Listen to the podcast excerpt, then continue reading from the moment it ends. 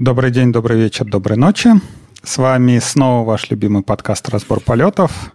И сегодня у нас даже, можно сказать, не классический выпуск, а межгалактическая коллаборация, когда самые умные и самые красивые представители подкаста Art of Programming пришли в гостях к самым умным и красивым представителям подкаста «Разбор полетов».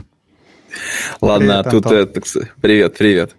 Не будем прибедняться, а тут э, бывают всегда постоянные закадыки, и мы их тоже любим, несмотря на то, что с нами их нет. Да. А, собственно, как вы слышали, с вами Антон Черноусов. Да, который, привет. Да, который э, будет рассказывать о том, что он хорошего к нам принес в свои маленькие нет, про маленький расчет. Нет. Маленькую коробочку. Хороший, хороший, хороший. Да. Я когда пытался подбирать слова, но все, все время когда, вот по, по деталям вынес, так сказать, с завода, да, хотел колясочку собрать, да, но все время получается что-то не то. Автомат. Да? Хорошо, э, он покажет нам, что он нам принес э, в маленькой коробочке, но сегодня мы, наверное, начнем с другой большой коробочки, которую опубликовала компания New Relic и которая опубликовала э, State of... Они все, все, все обычно называются State of Java Environment, по-моему. Ну, здесь State of Java Ecosystem. Репорт а, State of Java Ecosystem. 22 года, да. Да. Собственно, 22 год внезапно еще не, не кончился, но почему-то этот э, отчет называется «Состояние 2022 года», видимо, когда... А я думаю, они решили просто хайпануть, потому что тут, так сказать, это подъехали новые версии, видимо, хайп небольшой поднялся, они решили срубить э, как бы вот, э, вот эту волну исключительно в себя. И выпустили вот такой отчетик. Ну, собственно, они тут пишут, что они первые выпустили в марте 2020, и он назывался State э, Java Ecosystem. Но, опять же, э, вы должны понимать, что это... Как это? Самый красивый по версии своей мамы. Это State of Java Ecosystem по версии компании New Relic, в которую, во-первых, э, не все используют э, продукты от компании New Relic. Я думаю, как бы... Э, хотя не знаю, как можно прикинуть. По идее, те, во-первых, те, кто хостится, допустим, во всяких банках, корпоративных, кровавых энтерпрайзах и тому подобное, они, я думаю, о таких продуктах, как New Relic Datadog и не слышали. Во-вторых, э, New Relic, он не единственный игрок на рынке систем для мониторинга. Ну, ну да, различные телеметрии, метрик там да. вот всего. Потому что есть и Datadog, есть и, по-моему, Signal FX, э, и New Relic, э, а, еще AppDynamics, по-моему, да. И New Relic, по-моему, все-таки не самый крупный, но, судя по всему, это проект, который любит выпускать всякие документы, им понравилась идея привлекать к себе внимание, выпускать такие отчеты. А, и, собственно, самый главный и самый печальный вывод, который мы можем вынести из этого отчета, он находится как раз уже на четвертой странице после вводной э, после вводного текста. А, собственно, соотношение версий Java LTS, э, которые к ним приходят. Соотношение между 8 и 11. Собственно, 11, по-моему, сколько уже? Пополам. Не, 11 по сравнению с 8 сколько уже? Ну, нет, ну, а, да, ты в смысле в годах? Ну, в годах да. она, да, она дав, давненько уже, слушай, что-то какое получается. А тут не, не написано. Сейчас мы мудро, так сказать, пойдем и посмотрим это дело. Но в любом случае тут э, важный-то поинт в том, что помимо там 11 там еще и 8 присутствует. Ну, да. И вот это вот гораздо, гораздо печальнее, как процент именно восьмой версии э, так, LTS. А мой чат. Не подключился чат? чат? Да. Что-то у нас, кстати, надо всем помахать ручкой. Скажите привет в этом чате. Ну, вот, а то мы забыли прямо про вас, про наших слушателей. Ну, это а, плохо, да. Да, э, написано в аннотации к этой диаграмме, что а, вот нам подсказывают. Получается, 4 года назад, э, в 2018 году, выпущен, да. выпущена 11 Java, и в 2020 году, это два года назад, пишут, что только 11% на нее перешло. Сейчас, через 4 года, пишут, что уже перешло 48%. То есть примерно половина да, использует Java 8, примерно половина Java 11, и как бы меньше процента всякие, как у нас, разные партии. Типа партии да, да, пенсионеров да, да. и любителей пива, которые не проходят однопроцентный барьер. Это Java 17 и Java 7 и тому подобное. То есть... Э... Слушай, ну на самом деле вот, вот э, интересно, почему с восьмой люди не уходят потому что кажется, что нет, нет там каких-то больших преград для того, чтобы вот эту вот миграцию осуществить. Ну, я бы не сказал, что нет каких-то преград. Если, э, скажем так, если у тебя приложение простое, там, не знаю, несколько контроллеров и там, доступ к базе данных, то даже, по-моему, с э, драйвером базы данных были какие-то проблемы с миграцией. У нас еще на предыдущей, в предыдущей компании были Я помню, с Монгой там как раз проблема была. Вот это, вот, это, вот это я помню. Но тоже она быстро зарешалась. Да, причем как бы каких-то таких еще модулей не включались э, ну, скажем так, выводилось э, только сообщение об ошибке, никаких таких принудительных э, изменений в использовании модуля не было, ничего не появлялось такого в API, что, что кардинально меняло. И, ну вот, можно ли сказать, что Java по версии 8 достигла вот там, не знаю, своего пика, что оно теперь э, навсегда, навечно с нами, то есть все, что как надо... Как шестая. Да, все, что надо для Java экосистемы было сделано в восьмой, и теперь мы от нее уже никогда не избавимся. Слушай, ну, кажется, что там есть как бы понятный как бы э, такой консерн, что мы, с одной стороны, Э, хочется какой-то стабильности, а не вот это вот э, часто плясание, э, давайте следующую версию, следующую версию, следующую версию. Это все равно миграция какая-то, это проект. Ну, ты хочешь, не хочешь. Если ты не умеешь это делать быстро, ну, в смысле, если это у тебя не включено в процесс твоей разработки. А во многих компаниях это не так. Особенно если у тебя Э, как бы нет отдельно выделенной команды, которая занимается миграциями и какими-то инфраструктурными проектами. Кажется, что а, ну вот, кстати, а, нам вот из чатика подсказывают, что вот э, что 17-й-то может э, Java, так сказать, бустануться за счет спринга. Что думаешь ну, по этому поводу? Ну вот опять же, да, тут получается скажем так, проблемы, как э, курица и яйца. С одной стороны, библиотеки не, не поддерживают, э, ну, например, библиотеки не переходят только на поддержку, например, Java 11 из-за того, что все равно еще много пользователей, которые используют Java 8. А пользователи Java 8 не переходят на новые JDK, потому что все еще, все, все их библиотеки все еще поддерживают старый JDK.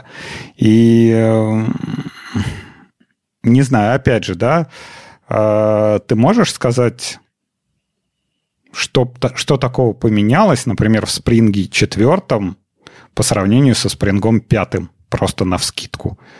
Не, на вскидку есть... нет, это, это факт, mm. это, блин, надо вспоминать, уже так, так много времени прошло. Ну, вот э, поток событий и, такой и большой, что ты просто не успеваешь как бы зацепиться за какие-то вещи, а если ты конкретно с ними не работаешь каждый день. Ну вот из того, что, например, там Spring, почему мне надо, например, обновлять Spring? Из, из того, что я помню, последний это появлялось этот WebFlux, э, который реактивный. Э, Еще вот в спрингах появилось, ну, опять же, вот это был, по-моему, переход от четвертой к пятой, появились бомы. То есть э, вот этот ну, вот да. список dependency, которого раньше не было, и все, все приходилось прописывать ручками, вот это вот прям пришло как бы замечательно, и все, все захотели... Ну, это, опять же, с бустом этого Spring Boot по, по, все, все захотели писать такие приложения со встроенным там катом, где не надо ничего дополнительно ставить, никакие не варники никуда деплоить, а просто у тебя один джар, да, который ты запускаешь, и, ну, да, и полетел, Java, jar, и полетели. А вот да. э, хорошо, а что может такого быть в спринге шестом, ради чего ты можешь сказать, да, вот, вот именно конкретно надо обновляться? Э, мне бы хотелось э, сказать э, волшебное слово сервер-лес, но это не так. Да, извините, пожалуйста. Сервер-лес подходит к всему. А, кстати, а этот Spring Cloud, который он же этот ну вот они как раз там в последней там версии, у них они активно продвигают как раз function as a service, ну, внутри как бы, внутри спринга. И я детально не изучал, но там, собственно говоря, они пытаются вокруг этого всего танцевать. Давай так, я возьму, как это, эм, капиталистическое обязательство, это конкретно поглубже посмотреть потому что там, в принципе, из коробки поддержаны и Amazon Lambda, и Apache OpenWing, и там Microsoft Azure, ну, все, все, что мы любим, как бы, ну, в смысле, некоторые. Вот, и поэтому кажется, что там есть интересное чего покопать. Не знаю, там, что насчет производительности, там мне надо хоть чуть-чуть как бы туда залезть и более, более как-то конкретно глянуть. Ну, ну вот нам по... подсказывают из чатика, что в Spring 6 типа native. То есть э, интеграция вот эта Liberica Native Kit, я так понимаю, во, во все поля. Ну, вероятно, да. Но опять же, да, а, Spring 6, Native Kit, туда-сюда – а Java, где 17 это? Где, где кайф-то от 17 Java, от нового LTS? Ну, Spring 6 Native, да, он замечательный с там вся, всякими граалями и с этим сервер, как он там, сериал GC, который будет у тебя по умолчанию в стандартной ну, да. этой комьюнити-версии. Ну, хорошо, а, а новая версия JDK как к этому привязана? Слушай, хороший вопрос. Я, честно говоря, ну, возможно, именно поэтому и там в 17 ЛТС мы видим такой маленький процент. Ну, то есть, как бы, что там? Меньше процента у них. Ну, по крайней мере, по отчету New Relic. Но, наверное, это все равно какой-то срез по индустрии. И, допустим, если мы там всех возьмем, пусть будет у них авансом 5%, да, ну, то есть, как бы, ну, все равно это ни о чем. Ну да, и, собственно, еще один интересный, если мы смотрим не LTS, то, ну, во-первых, опять же, использование их пределах статистической погрешности, то есть тут, если брать, например, последний там 16 или 10, да, то они сотые доли процента.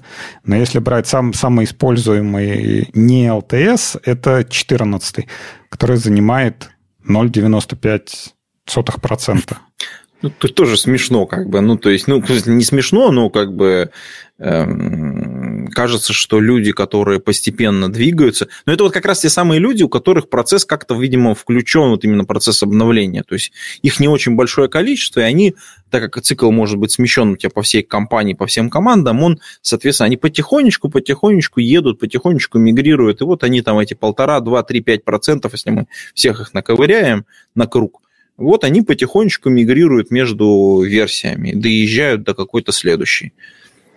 Ну, здесь, конечно, как, как любил говорить наш э, великий футболист Аршавин, ваши ожидания – это ваши проблемы, но когда нам объявляли вот, этот, э, вот это разделение между LTE, LTS выпусками и обычными выпусками, а основная идея была в том, что люди используют, скажем так, LTS в основном, при этом ну, я так ожидал, что большое количество людей используют э, вот эти вот промежуточные версии для какого-то тестирования, но тоже они обкатывают в продакшн, то есть они в принципе одинаковые, то есть если тебе нужна поддержка, то ты используешь LTS. А здесь получается как бы наоборот, то есть может, конечно, из-за того, что каких-то таких особых изменений и плюсов в миграции на не LTS как бы нету, то использование не LTS-релизов, оно вообще в рамках статистической погрешности. И по большому счету их э, объявлять как э, какие-то версии, да, ну, насколько это реально? Вернее, Слушай, ну, на самом... насколько необходимо, почему, зачем вот надо вот, вот эту вот мутату, типа вот у нас 11, 12, 13, а вот 17, она такая хорошая. Почему бы не сделать, вот э, не было оставить там вот пятое, то патч э, там 5.1, 5.2, 5.3, да, то есть э, насколько да, да, вот, да. Эти, вот эти вот цифры, они адекватны тому, что изменения, которые происходят с платформой. Слушай, ну, во-первых, комью... это было, было решение комьюнити. Во-вторых, давай посмотрим на это с другой стороны. Ну, то есть, вот, э, как я уже сказал, да, то есть, если мы на этот отчет смотрим, то вот все, которые там ниже процента, это вот те самые там 12, 13, 14, 15, 16 версия. Ну, 10, окей, исключаем ее, она там исчезающе мала тоже. И, и все они находятся между 11 и 17, эти самые, вот, ну, условно, они еще 2%, ну, 3 принесут вот этой 17 версии. И это, на самом деле, э, те самые э, компании, которые, у которых построен какой-то CI-CD-процесс, точнее, DevOps-процесс вокруг, вот, собственно говоря, изменений, которые они постепенно входят. То есть ты, ты же всю экосистему свою двигаешь. Ты не просто меняешь версию одной, одного, ну, рантайма, назовем это так, на версию другого рантайма. Ты вокруг библиотеки проверяешь, э, соответственно, ты обкатываешь тесты, обновляешь. То есть это каждое изменение, оно влечет за собой не только чисто техническую, мы поменяли одну циферку, а мы еще организационную кучу работы делаем. И вот эти вот компании, которые, вот эти all adopters, которые мы видим, это, по сути дела, вот э, как бы реальная картина того, кто в Java мире применяет эти самые практики э, и следит за ну, как бы, так сказать, своим трекингом своего ПО в светлое будущее. Я бы так сказал. Это не значит, Слушай. что там в других, в других как бы рантаймах этого нет. Это просто значит, что вот эти вот э, такую стратегию выживания выбрали. Для остальных это будет просто э, проект одного судного дня, как переезд между одной ЛТС в другую. То есть все производство остановится, и мы будем мигрировать с одной версии на другую. Ну, как бы это пожар или два пожара. Ну, как бы, я думаю, что все э, в конторе переживали такой день, когда нужно с одного, э, с одной версии библиотек переключиться на другую, это нужно сделать за один день. Или там за два дня, за три дня, ну, у кого как, у кого там за месяц. Ну, это сложно, тяжело, не очень приятно. кажется, что таких будет много. А на меня сейчас не зашло озарение. Э, смотри, если пролистать э, чуть-чуть подальше, то, ну, тут не так много страниц, а если прочитать подальше, то следующий пункт это то, что популярность э, GVM от Oracle, она э, уменьшается, а Amazon при этом увеличивается. И следующий пункт, опять же, то, что все пускается в контейнерах и настройки памяти. Меньше большинство приложений, которые есть, у них меньше 512 мегабайтов памяти. И тут до меня дошло, что New Relic-то используется, опять же, компаниями молодыми и динамичными, которые, скорее всего, используют... Ну, что ты всегда говоришь? А сервер-лес? Вот. И поскольку сервер-лес этот, скорее всего, у Амазона, то э, стандартный рантайм Java у Амазона теперь амазоновская карета и стандартные дефолтовые настройки, в которых GVM как-то может существовать, это 512 мегабайт. И, скорее всего, то, что здесь посчитало, если считать я не думаю, что они считают по аккаунтам, скорее всего, они считают по уникальным приложениям. То есть каждое приложение это, скорее всего, лямбда. Поэтому то, что вот здесь вот э, Нюрелик нам показал, я думаю, скорее всего, это вот как это, самый красивый по версии э, своей мамы, да, да, здесь и Amazon у нас самый крутой, потому что лямбды, скорее всего, пускаются через Amazon. Здесь, скорее всего, и используются два GDK, потому что Amazon поддерживает только Java 8 и Java 11. И настройки памяти у больше, нет, там, по-моему, половина всех э, контейнеров, в которых запущено, это 512, которая, собственно, по умолчанию для Java на этом, на Амазоне. Поэтому ну, кстати... насколько... Да. Да, продолжи, пожалуйста. Не, я к тому, что как бы поэтому насколько можно доверять вот этому отчету, что вот это вот реально все вот так вот в настоящем мире, ну, не знаю. Ну, со статистикой у нас плохо, э, потому что я вот сейчас пытаюсь сделать э, тоже такой отчет по State of Serverless э, там в России, и реально, кроме вот мы там у себя там собираем эти данные, а с коллег как-то получить их тоже, в общем, очень сложно.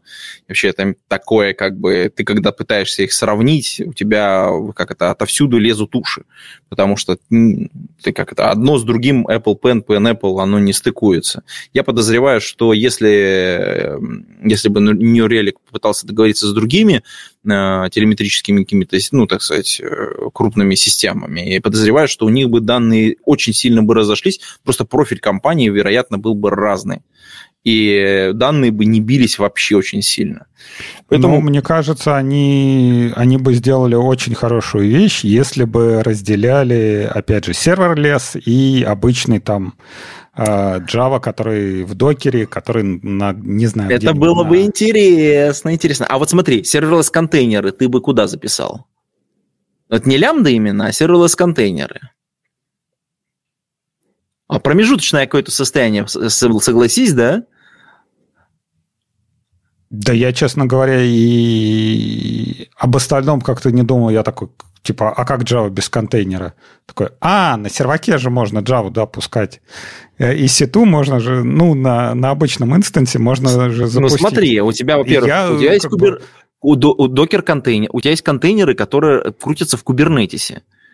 И это, это не serverless контейнеры на самом деле. Serverless контейнеры по-другому работают. У них вообще как бы там свой, свой жизненный цикл и приложения, которые там запускаются в serverless-контейнерах, они обладают некоторой спецификой. Ну, то есть, как бы, во-первых, э, они, с одной стороны, обладают всеми прелестями контейнеров, потому что туда можешь паковать хоть черта в юбке, на самом деле. Но, с другой стороны, у тебя там есть ограничения по времени исполнения как в обычных лямбдах, ну, то есть, ну, в зависимости от платформы, они немножко варьируются, но, по сути дела, это так. Поэтому тут это, они ну, как-то вот, если конте, как бы смотри, вот Kubernetes, э, контейнеры, которые в Kubernetes в одном углу находятся, лямбды находятся в другом, ну или там Cloud Functions, да, они в разных облаках по-разному называются, да, и посередке где-то между ними serverless контейнеры, которые взяли кое-что из лямбд и кое-что из э, контейнеров, которые в Kubernetes. Ну, то есть, как бы там немножечко по-разному. Я бы скорее тогда не... Да-да-да, лямбда это как раз вот я э, Данилу хочу ответить. Лямбда это и есть serverless. Есть, лямбда это serverless, serverless контейнеры это тоже serverless на самом деле, хотя есть некоторые черты, которые присущи контейнерам, которые есть в Kubernetes. Да, э, извини, пожалуйста, я тебя тут перебил. А, я бы тут тогда уже разграничивал не потому, где это деплоится, а скорее, наверное, по настройке garbage collector а. Потому что Java, да, ну, мы как бы сами да, понимаем, да. что основной кайф Java в том, что у тебя memory management осуществляется JVM. Если а это, кстати, у тебя... есть тоже у них что? в отчете. И можно примерно выдвинуть гипотезу. Вот если мы посмотрим по э, memory setting в контейнерах, э, блин, там график только такой непоказательный. Outside number course. Потом уже, да? Ну, вот можно оценить, что а. на самом деле там сколько, вот э, memory use, да, у них сколько? Меньше 512 это вот примерно 43%. Ну, то есть в контейнере. Смотри, этот э, график, он скорее вообще никак не показательный, потому что GC зависит от памяти по умолчанию. То есть, если у тебя yeah. контейнер там маленький, он же этот э, параллел использует. Да. Даже, по-моему, сериал. Если там на одно ядро и меньше 512. По-моему, да. так. И G1, по-моему, с 2 гигов для Java. И плюс еще, да, отличает... А, Java 10 и 11. Ну, с, хорошо, с этим не знаю, но, опять же, да, э, garbage коллектор, он зависит от настроек памяти. И э, тут ну, логично, да, особо да, не да. получится. Я ну, к тому, что... Блин, я короче, хотел... не хватает данных нам для того, да. чтобы какие-то выводы сделать. Хоть убейся. Да, я хотел бы, наверное, разделить, опять же, да, если брать Java, то основной кайф э, Java в том, что ты memory management э, выделяешь на виртуальную машину. И э, если у тебя если ты знаешь, что твоя Java машина будет дохнуть каждые, там, не знаю, 5 минут, то тебе, по большому счету, настройки garbage коллектора, настройки JIT э, вообще не имеют никакого значения. У тебя все кэши у тебя будут да. вздыхать постоянно, да, и у тебя постоянно будет эта перекомпиляция в нативный код, у тебя постоянно этот... Э, тебе, наоборот, надо скажем так, весь JIT отключить, отключить весь garbage коллектор, да, если ты знаешь, что ты сдохнешь да. через 5, ой, да. через 5 минут, Абсолютно ты можешь верно.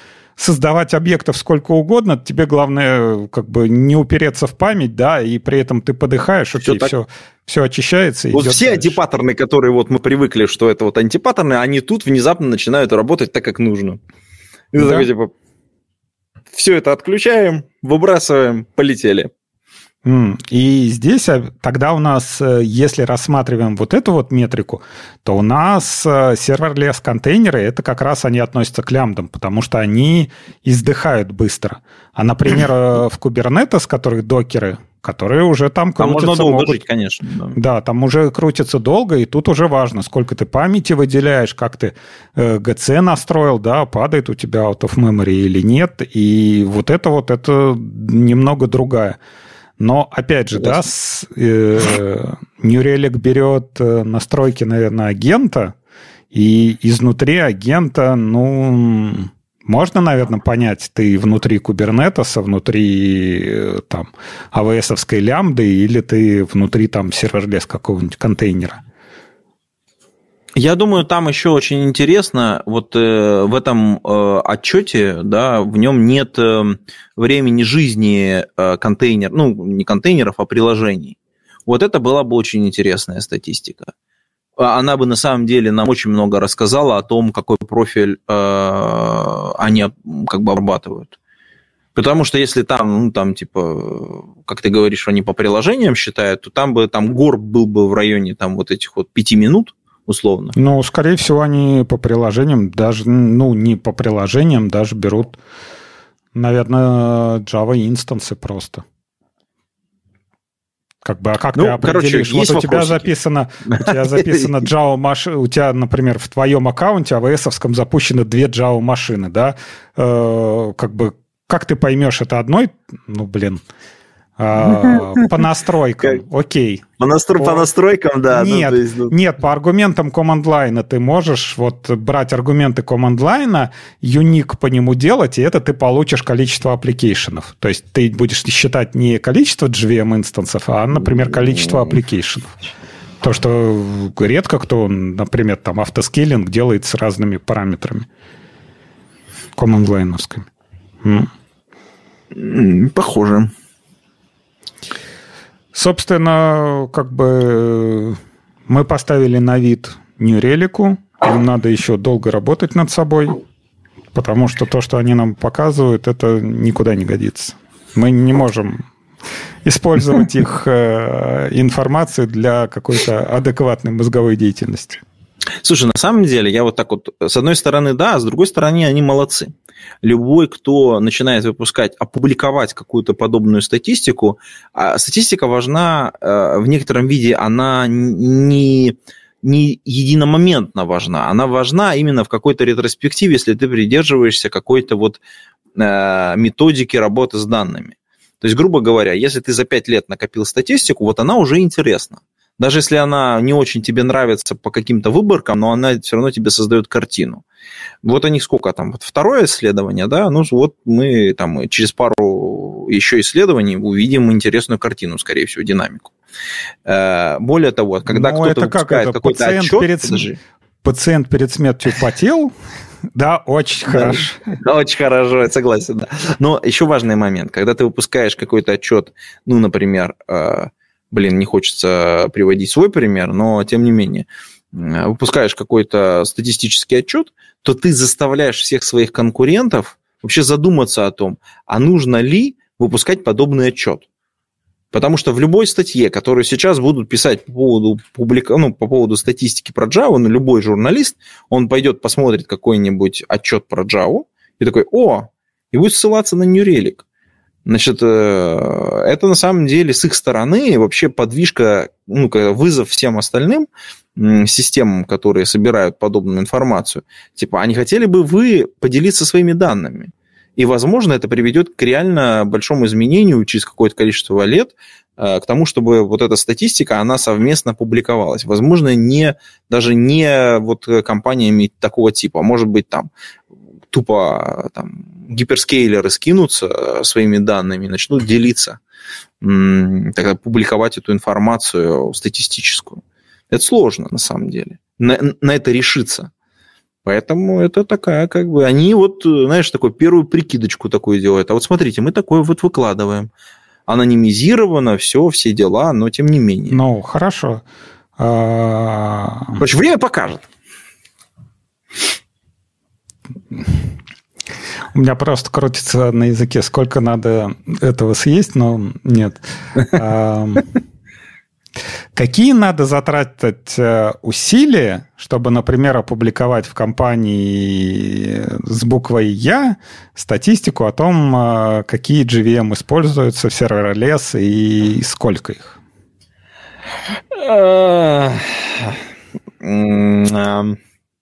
Во-первых, есть сложный, как это, собрать-то, как бы, как ты понимаешь, это не проблема, потому что у всех нормальных людей есть дашборд.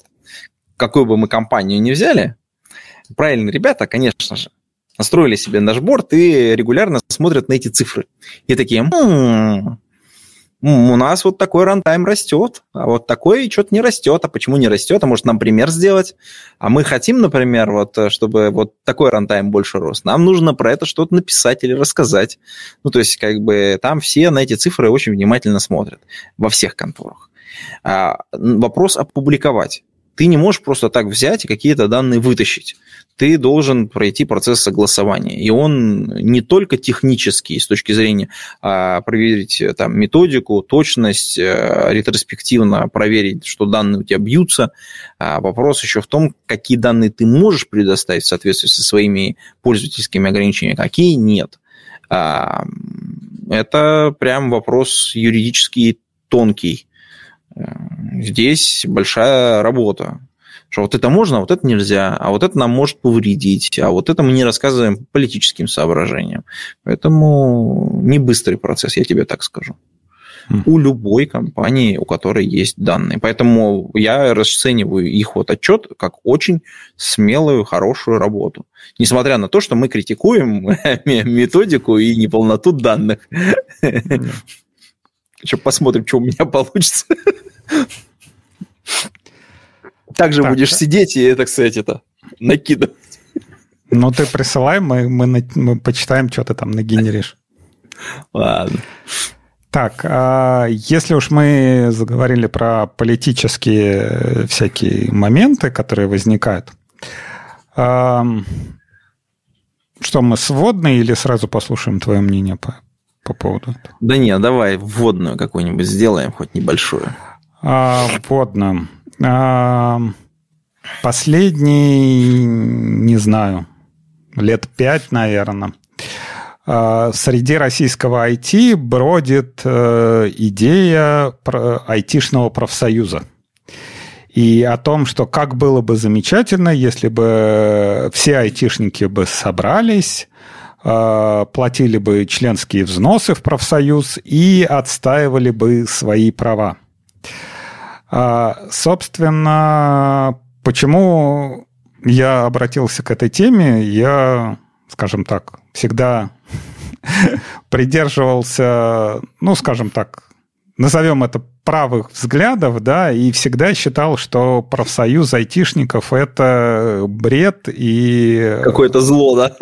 Да, это какое-то зло, потому что а, если ты организовываешь профсоюз, то у тебя должны быть э, методы воздействия на твоего работодателя.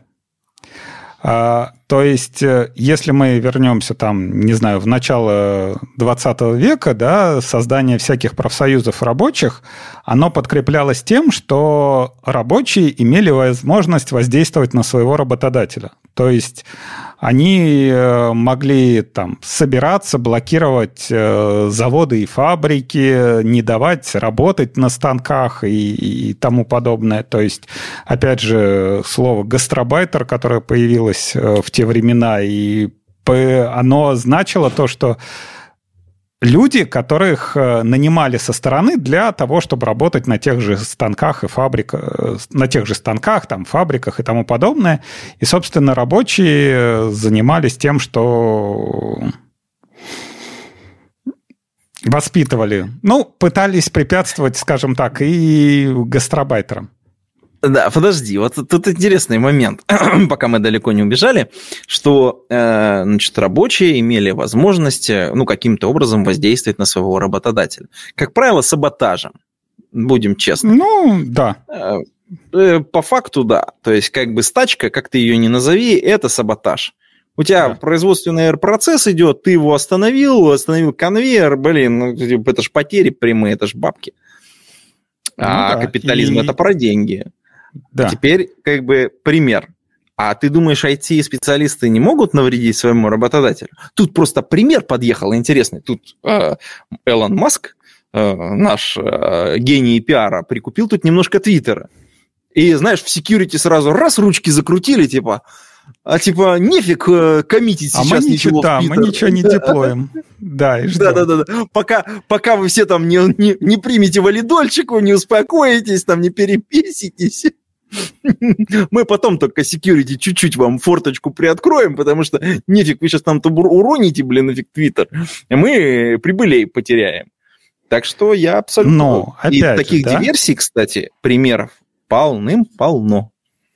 Но а, ты это все свел э, к одному слову саботаж, но э, здесь скорее я бы это назвал Э, групповой саботаж, да, то есть и на фабрике возможно, что один какой-нибудь там не знаю, мастер э, назвал нехорошим словом, да, там токарь пришел на свой станок, там вставил, не знаю, в станок напильник, да, и он загорелся. Это саботаж, и это, скажем, одинарный, да, когда происходит стачка, это скорее групповой саботаж. И вот это вот конкретно серьезно, потому что одиночный саботаж, ну окей, да, ты там у тебя фабрика, да, работает там 100 тысяч человек, да, но один станок сломался, станки ломаются постоянно, да, или там пришел ты с канистры бензина, обжег себя, ну, ну окей, все посмотрели, поржали, да, типа, и... Припил что-то и дальше, мостовой, и дальше да, сели, и... да, и, и дальше сели на галеру грести.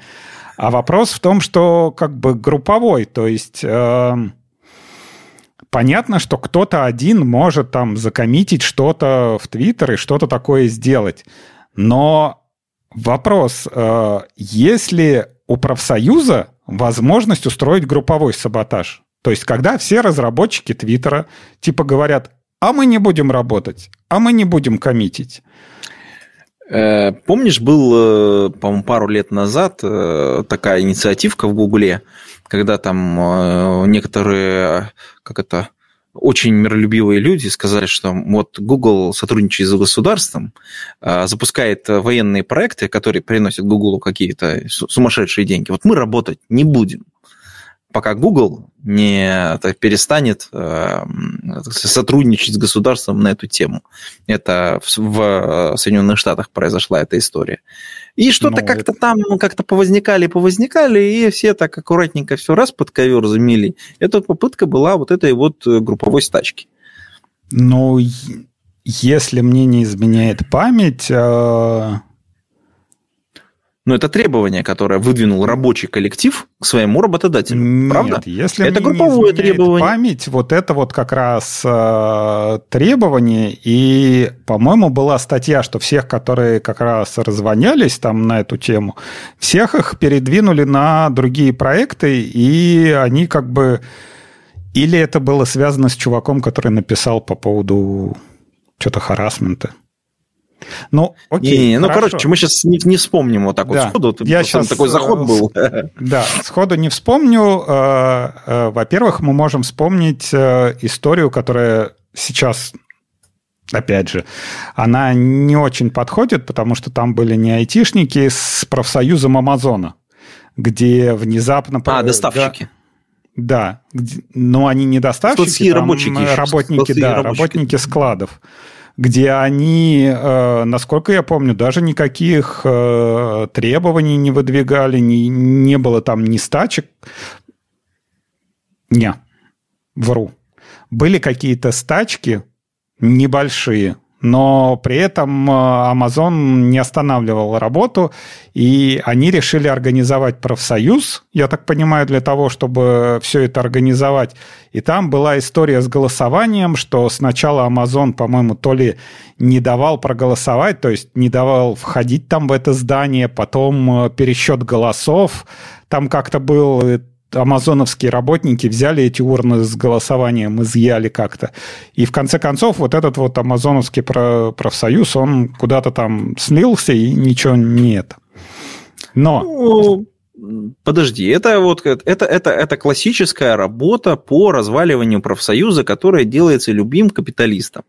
Ну, да. как бы на самом деле, вот мы сейчас вот как диванные аналитики, честно говоря, выступаем, потому что, ну, как бы, какие мы, блин, нафиг рабочие? Ну вот, по-честному. Найтишники, рабочие, ну, блин, Но, это как-то... Э, как это... А, как эта фраза-то у Жванецкого была? А, обсуждать вкус устриц, не, не пробуй их. То же самое мы можем обсуждать профсоюзы и не обязательно быть рабочими, и не жить в начале 20 века и не сидеть там в бараке. Нам тут э, вот э, в чатике пишут как раз, гастробайтер – это госработник, а профсоюзы – это мафиозные структуры. В том-то и дело, что изначально, если брать начало века, профсоюзы – это как раз были рабочие структуры. То есть, э, где рабочие объединялись, где с помощью стачек э, они отстаивали свои требования, и, собственно, глядя на то, как появился СССР, э, профсоюзы и получили свою силу. И, и самую большую силу, опять же, и в Европе, и в Америке они получили в 30-40-х годах, и после этого государство обратило на них внимание – и они стали мафиозными структурами, потому что произошло сращение э, лидеров профсоюзов с мафиозными э, группировками, потому что стала возможность как бы шантажировать работодателя. То есть, ну, это было уже не про э, какие-то там преференции, работу, а это вот уже было конкретно выбивание бабок, рэкет, да, то есть, например, вместо Слушайте, того, чтобы силовая компонента у любого профсоюза должна быть. Потому что ты не можешь... Во-первых, своих лидеров надо охранять. Ну, то есть, чтобы их, ну, тупо в коридоре никто не стукнул, как бы, когда там человек идет, ну, который, так сказать, представляет интерес. Во-вторых, э, действительно нужно организовывать свое собственное движение. Нужно следить за тем, чтобы не было провокаций. Ну, то есть, как бы, должна быть силовая компонента. То, что там в Соединенных Штатах так решили, ну, в смысле, как бы, профсоюзные лидеры, что они совместно стали делать свои дела вместе с э, криминальными, так сказать, элементами, или, или наоборот, части профсоюзов стали потом криминальными элементами. Ну, то есть, как бы, это просто эволюция борьбы их. Это их конкретная ну, ситуация. Это как ну, же, как это, как эволюция борьбы? То есть, вот, там, не знаю, приходит э, мафиоза там, как, на какую-нибудь фабрику, да, там, Кока-Колы, к начальнику, да, если бы это было наши 90-е, он бы говорил, чувак, ты нам платишь за крышу, либо мы тебе ломаем ноги, да? Как это было в 50-е, 60-е годы. Мафиози приходят на фабрику Кока-Колы и говорят, чувак, ты нам платишь за крышу, или твое производство останавливается. И э, вот это вот сращение, да, и профсоюзам вроде с одной стороны обещали, да, ребят, вы сейчас э, будете бороться за свои права, мы за все хорошее против всего плохого, но в результате по чуть-чуть, по чуть-чуть, по чуть-чуть вот это вот сращение произошло, и да, вот сейчас э, абсолютно неважно, это в России то же самое, это те же самые криминальные структуры. Ну, не знаю, вот кто-то знает про профсоюзы, которые у нас в России, которые там ходят на 1 мая, вот что-то там демонстрации какие-то, там что-то что происходит, да? Что в ну, Штатах это не организации, которые занимаются деятельностью, не занимаются правами рабочих. И это организации, которые занимаются зарабатыванием денег. То есть... А, давай, давай так, я, вот я состоял в профсоюзе ну, 16 лет назад, больше 16 лет назад, в профсоюзе сотрудников связи. А, а, и, ну, по крайней мере, видел эту деятельность сбоку. Э, и там как бы очень понятная работа, которую они делают, хотя она очень сильно выхолощена. То есть это курортно-санаторное лечение, это вопросы, связанные с э, охранной техникой труда, то есть, соответственно, как бы это медицинское обслуживание, оно под контролем, то есть, если ты э, не прошел медобследование, тебя нельзя, тебе нельзя выдать наряд, например, отправить тебя на вышку. Ну, в смысле, как бы, и там Кто-то профсоюз будет говорить, ты задурели, что ли? Блин? Да, да, да. Ты, как бы мы вы, вы потом, ну, как бы не расплатитесь никогда. Ну, то есть, как бы они там это палки в колеса моментально вставят. Ну, понятно, там все э, настроены, что надо проходить, и, в общем, все дисциплинированы, по крайней мере, тогда были. И не знаю, как ситуация сейчас выглядит. Поэтому Эм, это нормальная абсолютно деятельность. Другое дело, что она очень узкоспециализированная сейчас. Да. Э, там нету каких-то... Ну, то есть, и глупо вообще думать, что мы в IT можем построить какой-то сильный профсоюз без сильного коллектива, который ну, объединен общей цели. Да. Целью. И опять же, э, возвращаясь к той статье, про которую мы начинали, э, ссылку ну, ссылку приложим к этому выпуску, статья на Хабре о том, что IT-профсоюз э, написал открытое письмо нашему премьер-министру Мишустину, что он неправильно понимает... А, в связи с уходом IT различных IT-гигантов, он неправильно понимает, что такое экосистема, и неправильно ст- собирается строить эту экосистему. И при этом а, как бы главный вопрос, который возник у меня после прочтения этой статьи, да, если бы ее бы написал просто там, не знаю, Иван Говнов, да, который сам по себе, да, вот решил получить Мишустина, как дела делать. Ну, я бы понял. Неправильно ты, дядя Федор, бутерброд ешь. Да. Вот. А если это профсоюз, то, внимание, профсоюз же должен э, заниматься тем, что влиять на работодателя да, в интересах работников. А почему он собирается влиять на правительство страны, а не на конкретных работодателей? которые вот ЕПАМ, которые там, э, кто там еще, Люкс, Асенча и все такое, это же работодатели. Ну вот, если вы такие профсоюзы, и вы имеете возможность отстаивать свои права, ну давайте, вот, вот вы, например, забастовку организуете, вы не работаете. Ой, а внезапно выясняется, что всех вас можно, сколько вас там, тысяч двадцать, всех нахер послать одним моментом, да, и перейти в Индию, и вообще никто это не заметит. Ах, что ж вы за профсоюз такой, а как вы оцениваете э, там, свою возможность влияния на работодателей? Какой смысл тогда во, во всех этих взносах, да, если вы не можете на него никак влиять? Ну, ну, тут, кстати, в чате совершенно замечательное высказывание по поводу того, а что же, что же нам, айтишникам, нужно от профсоюза. А давайте я пару моментов накину, э, которые, ну, вот я, вот у меня нет какого-то мнения по поводу профсоюза, потому что я не понимаю, действительно, нужен ли он мне или нет, но э, что может быть нужно? Например, а вот э, вы, коллеги, дежурите? Допустим, вот у вас сервис, есть у вас дежурство, например? А вы за это от компании что-то получаете? Отгул, например. А, или по двойному тарифу оплату за, так сказать, дежурство в выходной день. А, или вы это просто так делаете на добровольных началах? Хороший вопрос, да? А давайте еще пойдем дальше. А вот, например, вы э, отвечаете в чате после рабочего дня? А Вам, конечно, скажут, того, ваш... а, как, а какой у вас рабочий день о, для начала? О, даже. понимаешь, да? Понимаешь, интересно, да? А, вот это важный момент. То есть, а если он у тебя ненормированный, он у тебя, значит, тебя можно всегда дернуть, всегда можно написать. Можно менять тебе контекст, можно тебе психику портить. Хороший вопрос, да? Про это надо подумать. Понятно, что там, там в правильной организации там люди за этим за всем все равно следят и стараются как бы как-то оградить своих сотрудников. И э, там я помню, когда там ковид начался, там HR бегали, говорили, перестаньте устраивать зум-колы постоянно, там выключайте, там отключайтесь от э, э, коммуникационной среды, потому что вы устаете, вы столько нельзя работать. А, потому что они понимают, что люди выгорят. Но, тем не менее, эти вопросы не решены никак, они не регламентированы абсолютно. И, казалось бы, кто-то должен этим заниматься. В хороших конторах этим HR занимаются. А есть же много нехороших контор. Ну, окей, хорошо.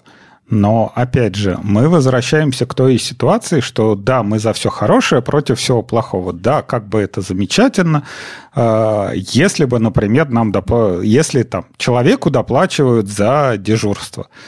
Окей, приходит а, Вася к своему начальнику, говорит, а я не хочу дежурить. А начальник говорит, ну иди нахер. Ну, это, скорее всего, в контракте прописано. Ну, в, в контракте, в трудовом договоре, который, во-первых, не, не контракт, а трудовой договор. Тогда уж если... Ну да, там групповой договор заключается, ну, в смысле, как бы он есть, скорее всего. Э, ну... Как бы там вот эти положения имеют место быть, скорее всего. Ну, и хорошо. вот на, трудовой, на групповой трудовой договор, скорее всего, имеют, э, так сказать, право повлиять. Да, Другое хорошо. дело, опять же, он должен быть заключен в соответствии с трудовым законодательством, э, иначе пункты, которые там присутствуют, они будут являться недействительными по закону. Ну, как бы, ладно, это мы, слушай, мы в юридическую сторону уходим, мне кажется, сейчас э, это... Антон, ну... смотри, сценка номер два. Вася приходит к своему начальнику и говорит – вот у меня в трудовом договоре написано, что, э, я не, что у меня ограниченный рабочий день и что у меня э, не может быть дежурства. Начальник говорит, а иди-ка ты нахер тогда отсюда со своим трудовым договором. Ну, кажется, что такой начальник недолго будет начальником. И у него ну... как это рыночек порешает.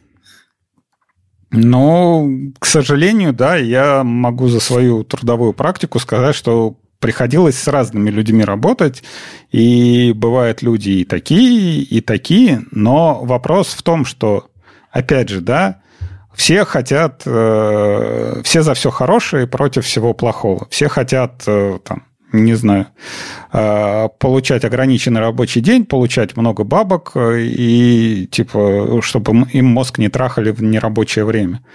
Но вопрос в том, что как только чуть-чуть возникает э, какой-то конфликт, э, у айтишника здесь нету никаких возможностей повлиять на работодателя – То есть, да, это замечательно, что есть там какая-то контора, где HR ходит и говорит, да, как замечательно, но он может либо э, там как ты говорил, физически, да, саботаж какой-то сделать, там, не знаю, закоммитить что-то на, на сервер, да, или какую-нибудь бомбу закинуть, но кроме этого воздействия никакого на работодателя нету вообще. И даже если вы организуете какой-то там профсоюз и будете платить взносы, ну да, этот профсоюз может там вам путевку в детский лагерь там летний а, сделать, да, ну окей, да, вот опять же никто не знает, да, вот эти вот взносы, которые финансируются, да, они идут все на лагерь или там половина их себе мафиозная верхушка себе в карман складывает. Но с точки э, зрения защиты айтишника как э, работника, нету никаких ни способов, нету ни стачек, ни ладно. Вот, конкрет, давай... вот конкретная нам ситуация, да? Хор- когда хор- Хороший вопрос. Вопросы подвешены в воздухе. Ты, я, я, я с тобой согласен. Э, но давай вернемся как бы к изначальному тезису, вокруг которого мы э, как бы танцуем. Во-первых, наш подслушатель совершенно замечательно подсветил его в своем замечательном комментарии про сыр. Айтишники зарабатывают действительно очень приличные деньги. Возможно, это плата именно за вот эту, так сказать... Нагату. Ну, назовем это так. А, это с одной стороны. С другой стороны, вот прямо сейчас я вокруг себя не вижу ни одного профсоюза, который бы работал. Ну, в смысле, как бы ну, мы не слышим... Кроме, кроме, кроме... Сейчас я... Как это? Значит, кроме профсоюзов во Франции, где э, бастуют иногда э, значит, пилоты авиации и, по-моему, водители автобусов. Вот это две вещи, которые я хоть что-то слышал про профсоюзы. А, и в Германии эти, эти были еще Пилоты, водители. Диспетчеры. Диспетчеры, диспетчеры были. Вот три, три, три вот кейса, которые за последние несколько лет я слышал. Все. А, Но Остальное как-то сошло нет. в это как Ты это... слышал э, по поводу... Ты слышал новости по поводу силовых акций? Ты не ну, знаешь, да. чего они добились, чем они закончились. То есть ты слышал, хорошо, там водители бастуют, да, ну, а, а чем это все закончилось? Может, да, может, там, не знаю, набрали алжирцев, да, посадили их в автобусы и сказали, а вы, профсоюзники, идите. Ты слышал э, новости, что там водителям автобуса там повысили зарплату после забастовок или чего-то? Вот то, что я видел, не знаю, вот по крайней мере, тех же самых французов, если взять, у них каждые выходные проводят, они там что-то орут, бастуют, там газ кидают, там желтые жилеты, и не знаю, сейчас вот по поводу выборов бастовали, и как бы, ну, окей, да, если они так, так весело проводят свои выходные, ну, а почему бы и нет, да, туса там все дела. Но вопрос в том, что после силовых, а, как бы, чем это все заканчивается? А давай поменяем вообще ракурс э, от этой нашей новости, потому что помимо вот этой вот истории про, собственно говоря, профсоюз и вообще то, что мы вообще про это думаем, да, давай вернемся к сути самого сообщения. Потому что там такие говорят, товарищ Мишустин, а ты как бы э, бутерброд-то не той стороной кушаешь.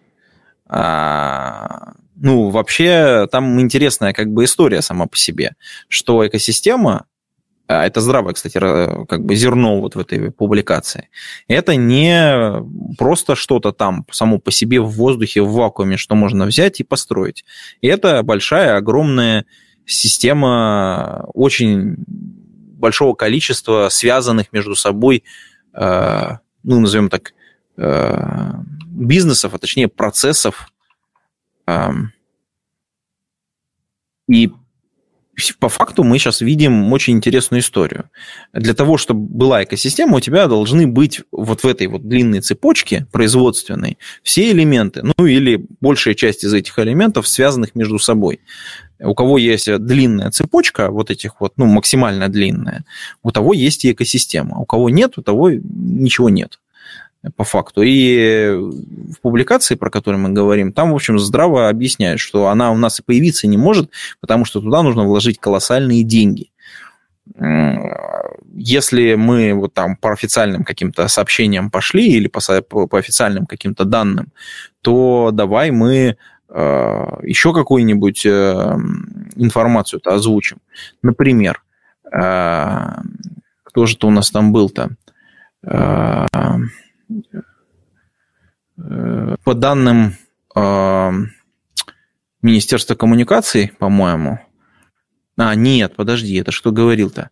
Э, первый вице-премьер Совета Федерации, вот, я вспомнил, какой-то Турчак, Андрей Тур Турчак. Я вот недословно сейчас это э, цитирую, что, по его мнению, ну, видимо, кто-то ему там подготовил эту справку, что порядка 1 миллиона IT-специалистов требуется в настоящее время в российской экономике. Я подозреваю, что вот они посчитали, что нужно, сколько нужно для того, чтобы сделать э, ту самую экосистему, ну, то есть, грубо говоря, взяли вот эту производственную цепочку и просто обсчитали, сколько там нужно специалистов в каком месте.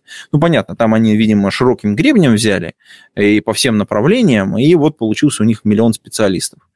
Э, это же, ну, как бы, окей, это безумная какая-то цифра, но давайте теперь поймем, сколько это инвестиций. Ну, то есть, и мы сейчас немножко отойти отходим, да, мы в экономику погружаемся. Итак, у нас миллион специалистов. Предположим, из них, а, что средняя зарплатка будет, ну, какая-то типа 1100, допустим, потому что длинная цепочка, там есть специалисты низкого ранга, высококвалифицированные и так далее. Предположим, просто чисто, чтобы нам считать было. Вот у нас 100 тысяч в месяц, это миллион двести а, в год это без налогов, да, то есть мы там отчекрыжили. Соответственно, с налогами это примерно 2, соответственно, ну, грубо. Значит, а, их у нас миллион. То есть это 2 миллиона на миллион, это сколько мы получаем? Ну, Блин. Триллион. Так э, триллион в экономику нужно вбросить, и минимум лет 10 чтобы они там крутились, эти деньги. То есть, окей, мы не можем такое количество позволить себе э, специалистов, потому что их тупо их нет. Сколько мы можем их, давай попытаемся прикинуть, сколько мы можем их выводить на рынок. Я сейчас из головы пытаюсь вспомнить эти цифры, потому что это так непросто тоже. Ну, предположим, что э, где-то там лет пять назад, году в 15 в 16 может быть, в 17 была информация о том, что там Росстат считал, что у нас в стране примерно 500 тысяч э, специалистов в IT, и на рынок выходит примерно 25 э, тысяч специалистов в год. Ну, точнее, пытается выйти, ну, то есть на рынок труда. Э, то есть новых выпускников и там по, по специальностям. Наверное, цифра поменялась, и, наверное, можно ее уточнить. Давайте здесь ее за скобками поставим или закавычим. Но, тем не менее, если мы возьмем, просто возьмем порядок, да, то есть полмиллиона у нас примерно есть, 100 тысяч у нас сейчас выехало за кордон, а, осталось, допустим, 400, Э, значит, и, допустим, каждый год 25 у нас выходит на рынок. Э, при этом у нас же есть люди, которые выходят на рынок, а есть кто с рынка уходит навсегда. То есть люди там по здоровью, по времени просто уходят из специальности.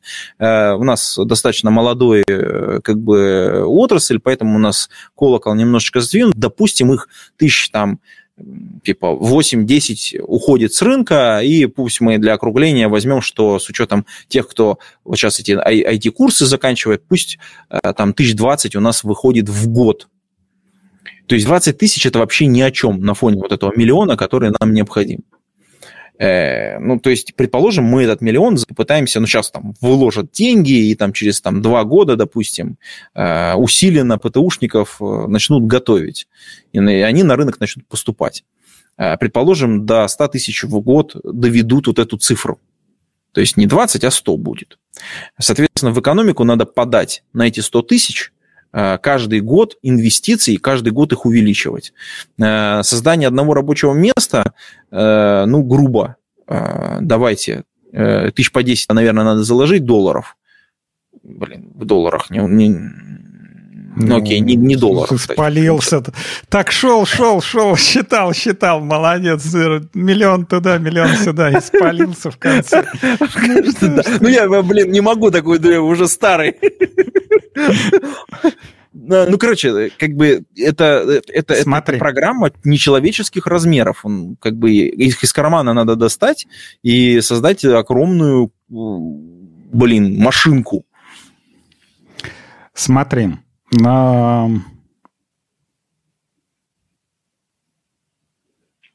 Если как бы это подвести-то? Я надеюсь, что среди наших э, слушателей много квалифицированных разработчиков и уровня, который выше, чем senior, да, и, может быть, я надеюсь, что очень много архитекторов и тому подобное. И если эти люди квалифицированные и много разрабатывали различных систем, то рано или поздно они приходят к, к тому состоянию, что все развитие, оно идет поступательно. Нету такого, что вот какой бы это ни был стартап, там, не знаю, там, собираются люди, вот мы пишем Твиттер, да, вот, окей, планируем, через месяц мы должны весь Твиттер полностью клонировать, или там, не знаю, весь Facebook полностью клонировать. Все, ну, ладно, что... уже такая контора. Ну, а я, кстати, работал даже в такой конторе. Топ фотоп назывался. А, окей. А, все, все вот это вот развитие, оно идет а, постепенно.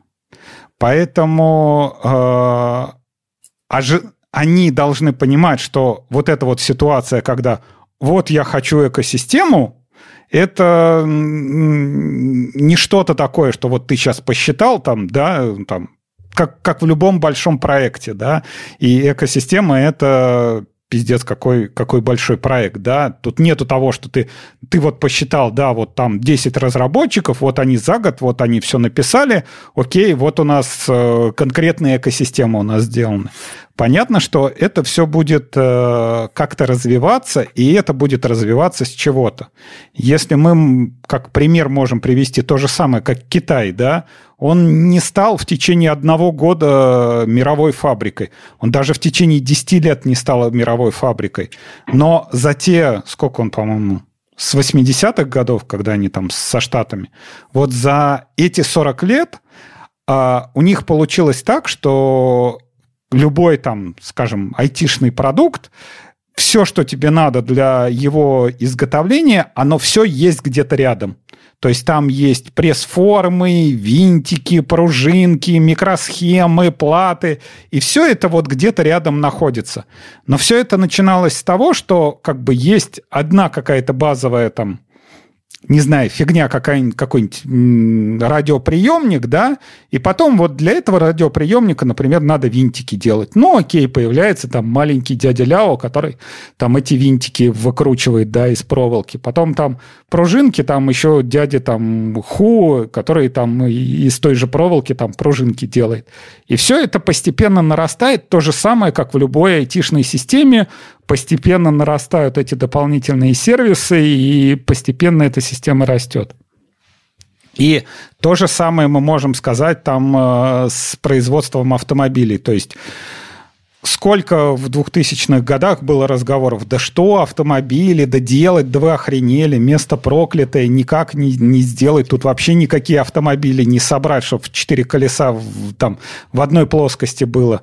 Но как как бы изначально делаются. То есть э, сначала собирается из комплектов, полностью комплект, да. Потом в этом комплекте, там, не знаю, допустим, провода заменяются. Да, вот локализация, заменяются провода. Потом там берется резинка какая-то, да, вот там резинка, окей, на дверях, она тоже делается локализованно, она там делается. Потом там детали привозят не, не крашеные, да, их там красят на месте.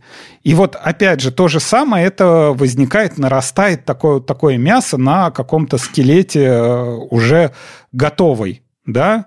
При этом как бы никто не говорит, что вот вся вот эта экосистема, она должна вот сейчас вот в течение этого года быть там готова, и все, мы уже переходим на свои телефоны, мы там, не знаю, сидим в своих апсторах и все такое. Здесь как этот как говорил товарищ прапорщик, что думать, тут трясти надо.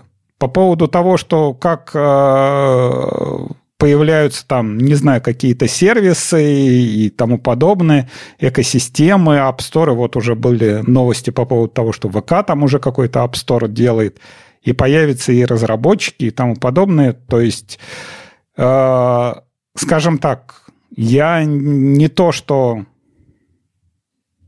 прям оптимистичен, что да-да-да-да-да, вот мы сейчас засучим рукава и это все сделаем, но это не какая-то такая невероятная задача, которую нет, невозможно сделать и никак не получится. Единственное, что я бы со своей стороны э, сказал, что э, вариант, э, вариант, когда э, вот эта вот экосистема, она замыкается в, рам, в рамках, ну, не знаю, допустим, в рамках России, да, вот э, э, э там российские Store, российские проекты, вот это вот все.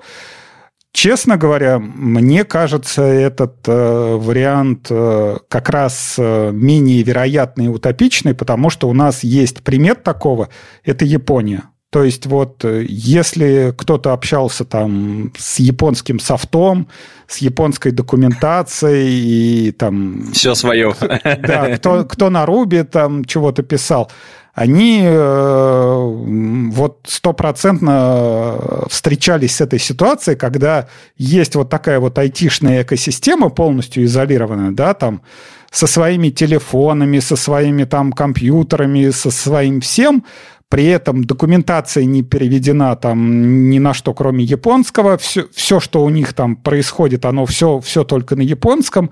И при этом даже несмотря на то, что это развитая экономика и там в топ, не знаю, что они там, топ-5, топ-7, топ-10, ну, топ-10. Ну, топ-7-то точно входит. Да. да. Вот. Э, родить что-то айтишное – у них, ну, не получается. То есть, более-менее, что они могут освоить, это вот при эту прошивку для PlayStation, и то, если вы видели прошивку для третьих, четвертых PlayStation, это, это прям ад и садомия, да, особенно их эти Store, которые они делали, это, это прям вообще. А, ну вот в пятой они, по-моему, как-то уже более, там, по-моему, американское подразделение начало участвовать, да, и как бы для пятой PlayStation уже как бы, ну, на что-то более-менее похоже, как бы нормальный софт, который не падает, не глючит и не происходит этого. Поэтому ну, не покупайте первую точки... версию, ты же понимаешь. Все, ну, все как это, обычно. опять же, да, не покупайте первую версию, но в любом случае вот эта вот изолированность, э, мне кажется, она как раз э, вредна. То есть, если развивать э, тот же, опять же, да, вот были новости, что GitHub блокирует аккаунты российских разработчиков. Я не знаю, там какие-то единицы, да, они вроде выпустили, что они не будут, они там какие-то категории, но опять же, да, а, разрабатывать свой типа Russia GitHub, да, э, эм, ну, мне кажется, смысл Можно, можно нет. ванговать, что он появится. Нет, так он есть такой. Есть, например, китай, китайский Гитти. Но, опять же, да, э, как мне кажется, с моей точки зрения, изначально тот же самый э, русский GitHub, он должен быть на английском языке. То есть э, не изолироваться как раз от мира, что вот мы все, все типа на русском, никто к нам не приходите, мы свое делаем. А как раз э, открытый для всех, окей, все приходите, как бы вы на английском, хорошо, иранцы, кубинцы, там, не знаю, кого там еще на кого там санкции наложили. Ну, в общем, китайцы, опять же, китайцы, ну, приходите, да, у нас вот у айтишников единый язык э, английский. Ну, окей, да, хорошо. Но при этом будет гарантия, что ваш аккаунт не, заблокируют, но при этом все как бы могут хостить, все могут использовать там, не знаю, DMCA вас не заблокируют. И вот это вот э, использование, и опять же, и с апсторами, и со всякими гитхабами, с облаками и тому подобное, если начинать как раз с того, что документация вся на английском и комьюнити на английском, это вот было бы, мне кажется, как раз вот правильное решение, а не закукливаться где-то вот внутри себя и, и что-то там так вариться в этом котле. Ты знаешь, я думаю, что вот если мы...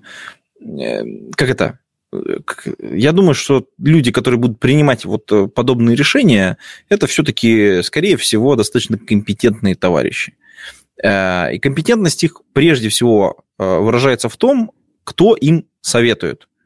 То есть хороший начальник – это тот, у кого хорошие советчики, ну, кого ты набрал. Поэтому одна из заповедей – набирай себе сотрудников, которые умнее тебя по конкретному направлению – ну, то есть, как бы это, мне кажется, такая очень хорошая ну, история. Ну, не обязательно, а могут и просто умнее тебя быть. Почему? Ну, могут умнее, да, да. Это тоже, тоже хорошо. Ну, поэтому э, я думаю, что там решения будут приняты, мы о них узнаем и обсудим в подкасте. Это будет тоже забавный повод, э, так сказать, вернуться к этой теме через какое-то время. Вот. А Но, сейчас окей. мы находимся в той точке, когда мы, по сути дела, обсуждаем э, потенциальное будущее. Причем будущее, на которое мы, в общем, а, из этой точки повлиять особо не можем. Наверняка прямо сейчас э, есть компании, которые занимаются либо прорабатывают вопрос э, понимания, а сколько стоит сделать свой GitHub, э, ну, такой, условно говоря, суверенный, да, который бы включал в себя, ну, какую-то там, большую зону айтишную. Я думаю, что вопрос там будет проработан, понят, и мы через какое-то время узнаем об этом. Но если мы, например, э, рассмотрим вот этот вот критерий Абашева, да, когда релизится какой, да, когда релизится какой-то open source продукт, и э, с самого начала, например, документация уже изначально идет на английском. Был ли какой-нибудь open source продукт релизен за последнее время, который удовлетворяет этому критерию? Как ты, как ты вот, блин, э, аккуратно подвел-то нас под, э, под, темку. А, у нас тут недавно вышел э, продукт, собственно говоря, ранее обсуждаемый здесь как Яндекс Database, а теперь YDB. Вот. Значит, это база данных, open source, distributed, SQL, вот это все, если полное, транзакционное, все дела. И она совсем недавно была, так сказать, отправлена в, под лицензией Apache 2.0 а, в свободное плавание, э, плавание пока на гитхабе, и надеюсь, что как бы мир как-то вернется в некоторое нормальное состояние, и это такой хороший всем сигнал. Можно приходить, смотреть, э, коммитить. Э, мои коллеги это сделали, очень долго над этим работали, там много всего сделано. Скажу так, что там на этой базе Э, на этой СУБД работает огромное количество продуктов высоконагруженных, вот, э, и, собственно говоря, там много всего сделано, ну и документация на английском языке. Это вот, если ты так подводил, так сказать, далеко к этому, то это вот, э, это вот оно. Но, опять же, да, и независимо от того, что, может быть, вас пугает название Яндекса и большая база данных, она позволяет запускать и базу данных э, внутри докера, то есть вы можете запустить локально на своей машине, не знаю, все, все, все которые тест-контейнеры и все такое прочее доступны сразу из коробки. И э, вопрос в том, что вот эта база данных, она, я так понимаю, это развитие NoSQL базы данных, но возвращение как раз э, к теме... Оно, по-моему, называется NewSQL. Ну да, NewSQL это движение называется. То есть, когда люди, которые уже наелись достаточно кейвэлю базы данных, да, и поняли, что нет, да. что-то как-то хреново это все работает без транзакций, и код э, получается прям очень большой со всякими этими комитами, а ну, все-таки я поясню, использовать базу данных. Э, внутри SQL диалект, он называется YQL, ну, по сути дела, он очень близок к SQL, там, там по многим вещам. Я думаю, что стандартный SQL будете писать, там, какого там, последний, это 89 или 91 год, я не помню, какой там стандарт был. А, и ничего особо сильно отличаться не будет. Ну, там, в общей, в, в общей массе. Ну, а если там отдельно, то отдельно надо пойти почитать документацию, посмотреть. Я думаю, ссылочку можем приложить в шоу-ноты на GitHub репозитории, откуда уже можно расползаться. Надо сказать, что а, вообще э, сама по себе, ну, в некотором смысле волшебный продукт, я думаю, мы про него отдельно когда-нибудь поговорим, э, но тут важно другое, э, что если мы говорим про Яндекс Облако, то внутри, ну, Яндекс Cloud, то внутри у нас в YDB как раз в двух вариантах есть. Это managed решения, как, ну, по сути дела, значит, количество инстансов, которые автоматически у вас вы можете замасштабировать, как вам надо. А, либо, соответственно, serverless решение. Там построена э, вся машинерия, которая позволяет его использовать как serverless решение. И вот это меня, конечно, безусловно, очень сильно радует и помогает вообще в работе э, там, экономить деньги очень сильно. Но для тех, кто любит, так сказать, э, самостоятельно полностью владеть всем, теперь мы, так сказать, выложили, ну, коллеги, точнее, выложили все это в открытый доступ. Можно собрать из исходников, можно взять э, образы соответствующие, собрать, поставить себе там на нужном количестве э, ресурсов, и самостоятельно следить за, ну, если хочется, так сказать, обеспечить такой суверенитет для себя с точки зрения баз данных, точнее СУБД. И кажется, что это для многих компаний может быть очень полезно. И вообще я надеюсь, что таких продуктов будет выложено много. Ну, то есть мы, надеюсь, не остановимся. Не только мы, а имеется в виду и другие компании айтишные будут продолжать выкладывать э, интересные продукты в open source, а мы будем наслаждаться их плодами, потому что это помогает вообще всем работать и достигать своих, назовем это так, бизнес-целей. Ну, это, кстати, ну вот по поводу базы, это прям general purpose, то есть это не какая-то специализированная для каких-то нагрузок, это прям вот как бы используется в замену MySQL, Postgre и, и тому подобное. Все так. Там есть, э, конечно, некоторые свои особенности, ну, по крайней мере, то есть э, э, в серверлесс варианте, которым я пользовался, и который, который есть в Яндекс Cloud, например, есть специальная прослойка, которая помогает, например, сделать некоторую совместимость, например, с DynamoDB, то есть это такая прослоечка, которая э, позволяет использовать API DynamoDB для того, чтобы работать с данными, которые хранятся в Яндекс Database. Ну, сейчас это OIDB. И это очень э, прям круто, потому что если у тебя есть э, соответствующие библиотеки, уже написан какой-то код, то ты просто как берешь один в один и из Амазона можешь переехать. Э, у тебя такая как бы трансграничность возникает. Вот, и по производительности все там полный порядок. Вот. А если мы вернемся к самостоятельной разработке, ну да, там есть отдельно драйвер, отдельно ему там можно с ним работать, и там, соответственно, дальше э, пользоваться OQL на полную катушку. И когда ты, конечно, уже приехал в Яндекс Клауд, там уже Э, идеально начинать э, разбираться, что там, что там и как. И для этого, конечно, там есть отдельная комьюнити, кстати, э, в Телеграме. Туда можно приходить и задавать вопросы. Ребята там все в основном русскоязычные, поэтому сейчас никаких проблем не возникнет. Чтобы что-то спросить а или что-то. Не, а с точки зрения поддержки, я так понимаю, там GDBC драйвер для подключения. А, Или ну, слушай, а я, а, не-не-не, ну, во-первых, я из-под Java, кстати, я ни, ни разу не пользовался. я в основном с питончика. Вот, э, вот как тебя можно ну, приглашать в такой подкаст? Ну, вот, вот видишь, как бы тут не, ну, на самом деле, видишь, мне нужно было писать э, э, Cloud Functions различные, и питончик мне очень в этом смысле нравился. Я объясню почему. Потому что э, одними из э, early адоптеров, одними из первых early адоптеров в России являются DevOps различные, которым, для которых Python это, ну, один из важнейших языков. Поэтому все примеры, которые ты пишешь на питоне, автоматически подходят для них. Это круто. А самый распространенный язык для serverless function, ну, в смысле cloud functions, это JavaScript. Э, соответственно, и вторые примеры, которые делаются, ну, то есть в, равно, в равнозначном количестве, это при, примеры на, либо на TypeScript, либо на JavaScript. Вот. Понятно, что там есть рантаймы на Java и на всем остальном, но, но, но в основном опыт есть именно в этих двух, поэтому посыпаю такая... голову пеплом. Что-то нам достался бракованный этот, как его, адвокат, надо, все, ну, надо сесть, все адв... сесть написать, кто не приходит, не, кто не приходит, адвокаты, мы там и на Kotlin пишем, и на Скале пишем примеры, и на Java пишем примеры, а тут приходит какой-то я не могу адвокат, со всех говорит, написать. а, я, а у меня Python и JavaScript.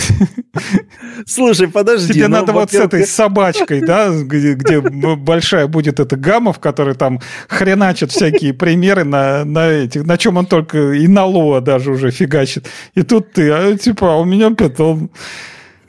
Ну, что такое? Да, ну на Java, на Java надо на, на, написать, да, подготовь, подготовиться, подготовлюсь, подготовлюсь, возьму э, примерчик. Давно, кстати, не было примерчика Ну, тогда уже не, тогда тебе домашнее задание, тогда уж не JDBC, а есть ли какая-нибудь, э, скажем так, надежда, что появится поддержка, например, Джука хотя бы. Ты прям вот, э, как это, это же open source, садись, пиши, что ты, господи.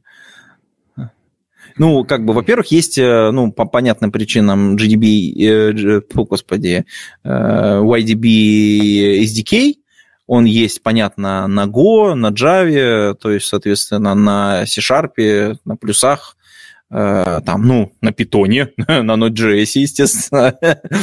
С этим просто я сталкивался больше всего. На Go он очень сильно развит. Там недавно третья, третья версия появилась не, уже. погоди, то есть свой SDK у него. У него не, да, у них есть не SDK, драйвер да, тогда для... получается. Да, там есть SDK, да.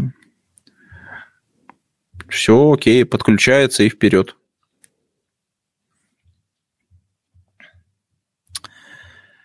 Так, ну что, будем тогда закругляться? Да, мне кажется, мы достаточно наговорили всякого. Да, ну в любом случае. на 10. Я надеюсь, нет. Ну, окей. Да. А, так, а, тогда всем нашим слушателям... О, слушай, а вот за последние полгода, кстати, это, по-моему, второе событие с базами данных от э, Э, коллег из Яндекса, которые прозвучали в этом подкасте. Помнишь, мы осенью обсуждали вопрос с Кликхаусом, когда он вышел, э, сделали э, отдельную кампанию для обслуживания Кликхауса. Mm-hmm. Там стартапчик замутили. А сейчас вот в open source выходит VDB.